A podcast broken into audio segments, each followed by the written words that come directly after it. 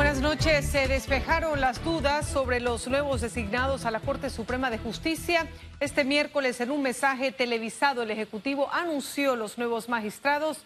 Esto y más en Econews. Y como justo lo estamos anunciando en este inicio de noticiero, el presidente de la República, Laurentino Cortizo, designó a Miriam Chen y María Cristina Chen como magistrados de la Corte Suprema de Justicia a partir de enero de 2022. He acordado el nombramiento de Miriam Yadira Chen Rosas para ocupar el cargo de magistrada principal de la Sala Primera de lo Civil y de María Cristina Chen Estanciola para el cargo de la magistrada principal de la Sala Tercera de lo Contencioso Administrativo y Laboral de la Corte Suprema de Justicia. Asimismo, acordamos el nombramiento de los siguientes magistrados suplentes. Ariadne Maribel García Angulo para el cargo de magistrada suplente de la Sala Primera de lo Civil. Salvador Domínguez Barrios para el cargo de magistrado suplente de la Sala Tercera de lo Contencioso Administrativo y Laboral. Isis Omaris Joseph Garzón como magistrada suplente del magistrado Cecilio Sedalice en la Sala Tercera.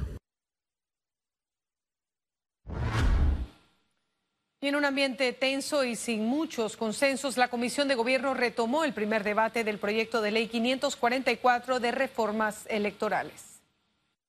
En la discusión, el diputado Luis Ernesto Carles advirtió que la Comisión de Gobierno presentará más artículos de modificación que irían en vía contraria de lo consensuado en los dos primeros bloques de la mesa técnica que conformó el Tribunal Electoral y la Asamblea Nacional. Lo que más me preocupa es que no sean solo modificaciones del bloque 3 sino que quieran meter modificaciones del bloque 1 y del bloque 2 y ya eso fue aprobado la semana pasada. En medio del intercambio de opiniones, de manera sorpresiva, la mayoría absoluta integrada por los diputados del PRD, Cambio Democrático y Molirena decidieron no votar a favor o en contra de la adjudicación de curules por cociente, medio cociente y residuo, contemplado en el artículo 192 del documento original. No se ha dado ninguna modificación. Se está tratando de mandar ese mensaje de una confusión, porque al final del camino la sesión permanente continúa. O sea que no hemos cerrado ni tan siquiera puntos del segundo bloque quedaron inconclusos que no aprobamos y del tercer bloque. Nosotros tenemos que ajustar el reparto del residuo de forma verdaderamente proporcional. El Foro Nacional de Mujeres de Partidos Políticos pidió además de la inclusión de la paridad una cobertura de sanciones por violencia de género. Cuando se dice que un consenso y que se respete lo que se hizo en la mesa, solo fue un diálogo de mesa técnica entre Asamblea y Tribunal. Mujeres de partidos políticos, FUNAMUD, APARLESPA, Colegio de Abogados, académicas, no fuimos invitadas, no fuimos tomadas en cuenta y tampoco de libre postulación. Así que no fue entre todos. Los diputados aprobaron sancionar de uno a tres años de prisión a los que cometan fraude electoral. El primer debate se retomará este jueves a las 10 de la mañana en la Asamblea Nacional. Félix Antonio Chávez, Econius. Y la Asamblea Nacional aprobó este miércoles devolver el presupuesto general del Estado 2022. Los diputados de la Comisión de Presupuesto recomendaron al órgano ejecutivo reformular 560 millones de balboas adicionales para equiparar a las entidades públicas y ministerios que recibieron recortes. El presupuesto general del Estado para la vigencia fiscal de 2022, presentado ante la Asamblea por el Ministerio de Economía y Finanzas, asciende los 25.126 millones de balboas.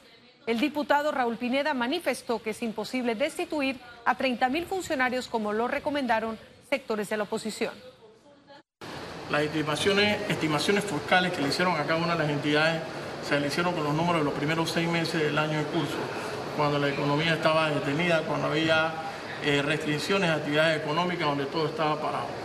Todos los números nos indican que Panamá está creciendo a 12, 11% y que va a seguir creciendo a ese ritmo este y el año en curso. Creemos pertinente que hay unas entidades que hay que mejorarle el presupuesto del Ministerio Público para la lucha contra, contra el trasiego de drogas y contra la delincuencia organizada, el órgano judicial, Ministerio de Educación, Ministerio de Vivienda, Salud, eh, Senadi, hay, hay entidades que tienen muy pocos recursos Y el Ministerio de Salud, aún sin recibir el fallo de la Corte Suprema de Justicia que obliga a entregar información sobre la compra de vacunas contra el COVID-19. Tendremos que ver primero qué es lo que viene en el documento y qué es lo que nos pide la Corte para que entonces nuestros abogados vean, evalúen realmente qué es lo que, eh, lo que se le va a contestar y qué es lo que se nos está solicitando para entonces poder hacer un análisis, pero sería adelantarnos realmente. Eh, yo no creo que la Corte eh, nos va a pedir nada que, que afecte a Panamá. Clínica Hospital San Fernando. Presenta Reporte Epidemiológico.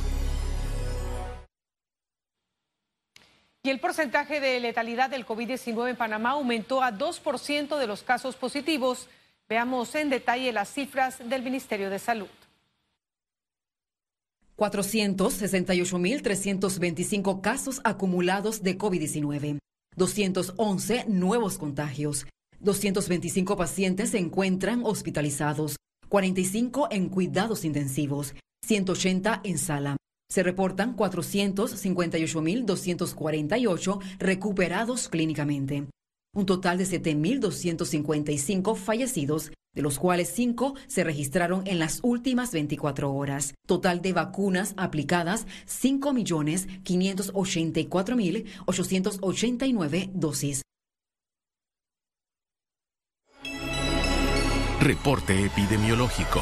Fue presentado por Clínica Hospital San Fernando. Y ese miércoles inició el proceso de consulta para darle forma a la Ley General de Deporte y Recreación.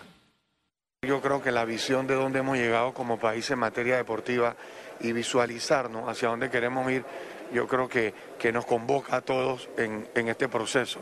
Invitar a, a todos los gremios, eh, clubes cívicos, asociaciones, comité olímpico, federaciones, todos forman parte de los aportes que saldrán en este proceso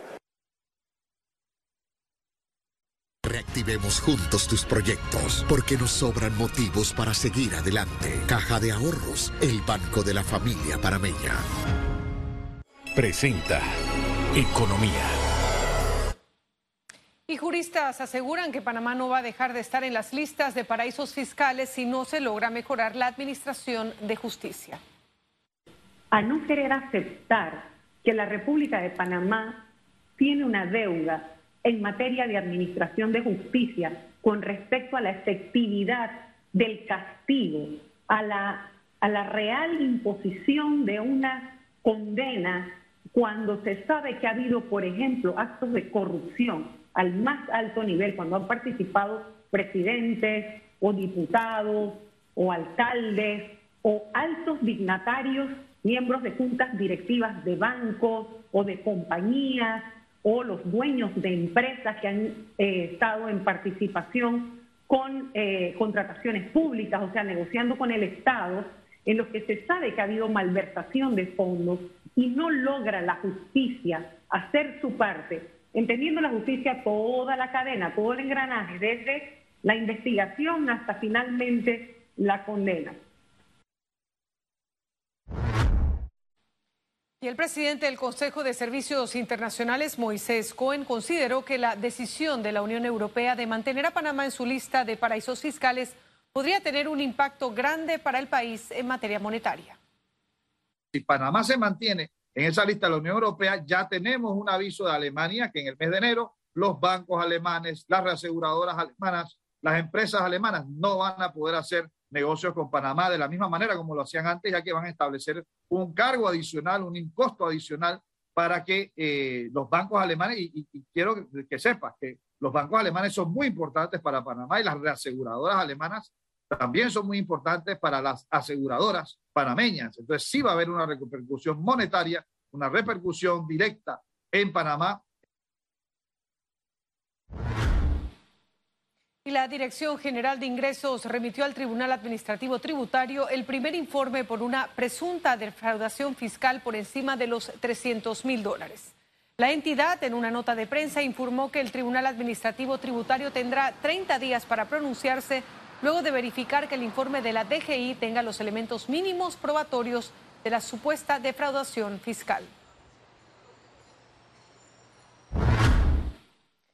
Y la Asamblea Nacional busca regular el uso de criptomonedas y Bitcoin en Panamá.